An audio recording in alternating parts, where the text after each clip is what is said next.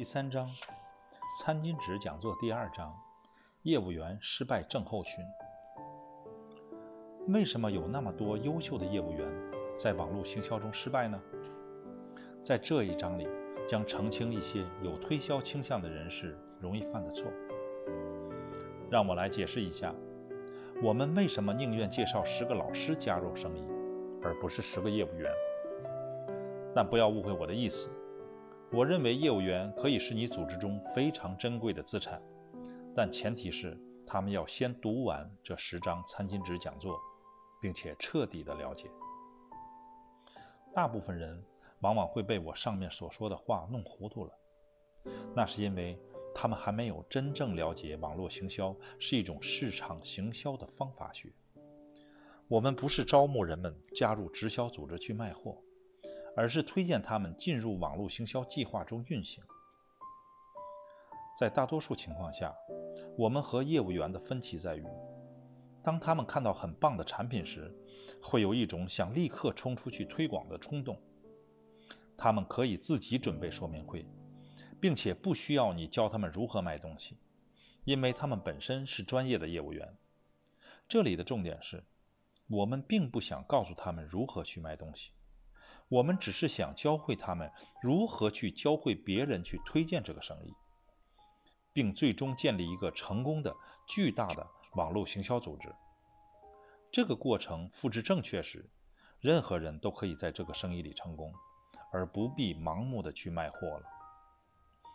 如果你不能和他们坐下来好好谈一谈网络行销与直销的几点区别，那么他们很可能就会走到错误的方向去了。随着餐巾纸讲座的继续，我会为你们举几个例子。大部分的人，尤其是业务员，认为如果你推荐了一个人，那么你就是复制了你的努力，因为本来只有一个人，现在是两个人，听起来挺有逻辑的。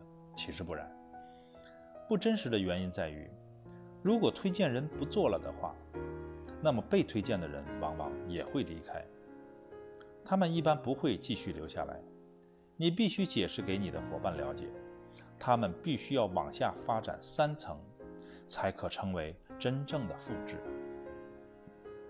一般来说，如果你的推荐人在协助你真正了解这个事业之前就先放弃了的话，你往往会得出这样的结论：这个事业不能做，因为连你的推荐人都离开了，而你的推荐人应该比你更了解这个事业才对啊。现在假设你在这里画一个圈，在其中写上你推荐了 Tom，在你的下面再画一个圈，并写上 Tom，并用一条线连起两个圈。现在如果你退出了，你觉得 Tom 留下来的几率有多高呢？但如果这时 Tom 推荐了 Carlo，那么你的复制过程就开始了。但是如果 Tom 并未教会 Carlo 如何去推荐，那么这个复制的过程也会逐渐终止。你必须教会 Tom 如何去教会 Carlo 怎样去推荐新人，这样 Carlo 就可能推荐出 Bailey 或更多人了。现在你已经有三层的组织会员了。如果这时你离开了，去帮助另一个新人或搬家了，这个团队还是会继续走下去的。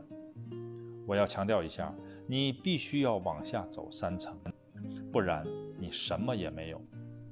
只有到那个时候，你才可以说你成功的完成了复制。就算你的第一层的组织会员只明白了这一点，但可以确定的是。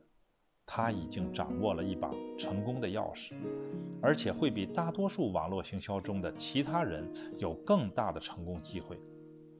以下就是可能发生在业务员身上的事儿：当他看完了产品的说明，听到或看到了别人使用这个产品之后的见证分享，学习了产品的使用方法后，他们就会跑出去发疯似的卖起产品来。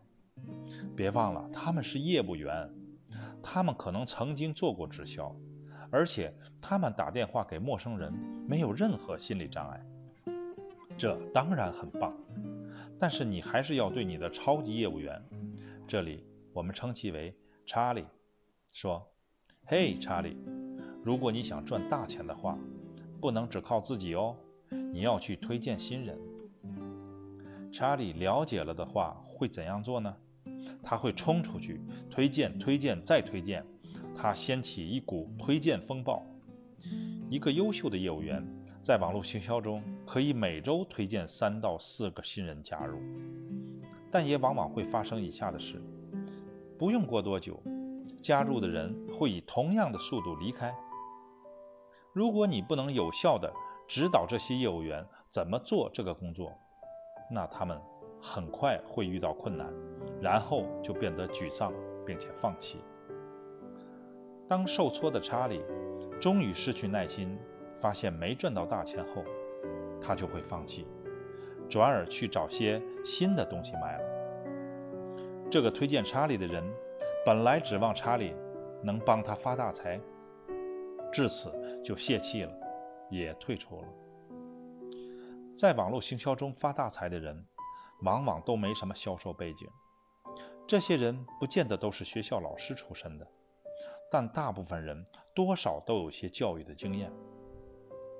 我认识一个小学校长，经过二十四个月的努力，建立了一个网络行销组织，每个月可以为他创造一万五千美元的收入。他所做的就是教会别人如何去做这个生意。让我们在查理的例子中加一些数字，来看看错误到底出在哪。我们假设查理抽出去推荐了一百三十个人，记得吗？他可是个超级业务员哦。我们再假设，他又让这一百三十个人每人推荐了五个人，这样就有了一百三十乘五等于六百五十个人了。加上之前推荐的一百三十个人，那么整个团队就是七百八十个人了。这个数字是不是很耳熟？当你把这个图表与数字给你的伙伴看时，问他这个问题。哪种方法会比较快？是上面这种方法，还是推荐五个认真的人，然后教会他们如何去推荐别人？这时，你的伙伴会有另一个问题出现：那我要教他们什么呀？答案是，你在这本书中所学到的知识，这十张餐巾纸讲座，他们最终需要全部了解，但刚开始时。前四章餐巾纸讲座足以让他开工了。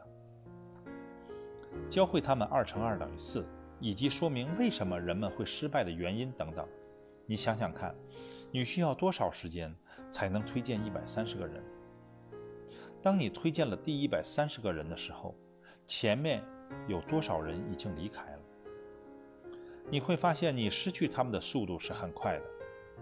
但是，以餐巾纸讲座第一章中介绍的那种方法所建立起的七百八十个人的团队，维持率是很高的。当你将这里的逻辑解释给一个业务员听，当这个业务员真的听懂了之后，他会说：“啊哈，现在我知道我该怎么做了。”然后他会马上冲出去大做特做。注意，这时你必须把他拉回来。因为他还没真正了解本章中的精髓，但大部分网络行销事业中所谓的上述会员，都会在这个时候鼓励伙伴们开始出去冲锋陷阵。当伙伴出去推荐了一些人，然后回来说：“耶，这礼拜我推荐了五个新人了。”你也通常会说：“太棒了，并鼓励地拍拍他的背。”下个礼拜，这个伙伴又推荐了五个人。但是，上个礼拜推荐的五个人怎样了呢？已经不见了。如果你了解了业务员失败症候群的话，你仍然可以鼓励他们的努力成果，但同时也一定要强调，帮助那些已经加入的人尽快推荐新人，比他们自己推荐新人更重要。当我推荐一个新人加入之后，对我而言，帮助这个新人尽快的推荐其他新人，比我自己出去推荐一个新人更重要。无论怎样强调这点都不过分。这一点我们将来还会再讨论。在这十章餐巾纸讲座中，先读前四章是必须的。如果实在没有时间，那么一定要先读完餐巾纸讲座第一、第二章。只要稍加练习，我相信你就可以具备在五到十分钟之内说明给其他人听的技巧了。在我以前加入的一个公司里。我推荐了一个叫卡尔的先生。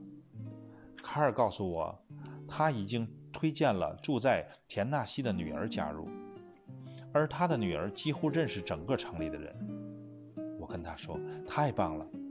但我随即又补上一句话说：“有些事我想让他马上转告他女儿。”我问他手边是否有纸笔，他正好有。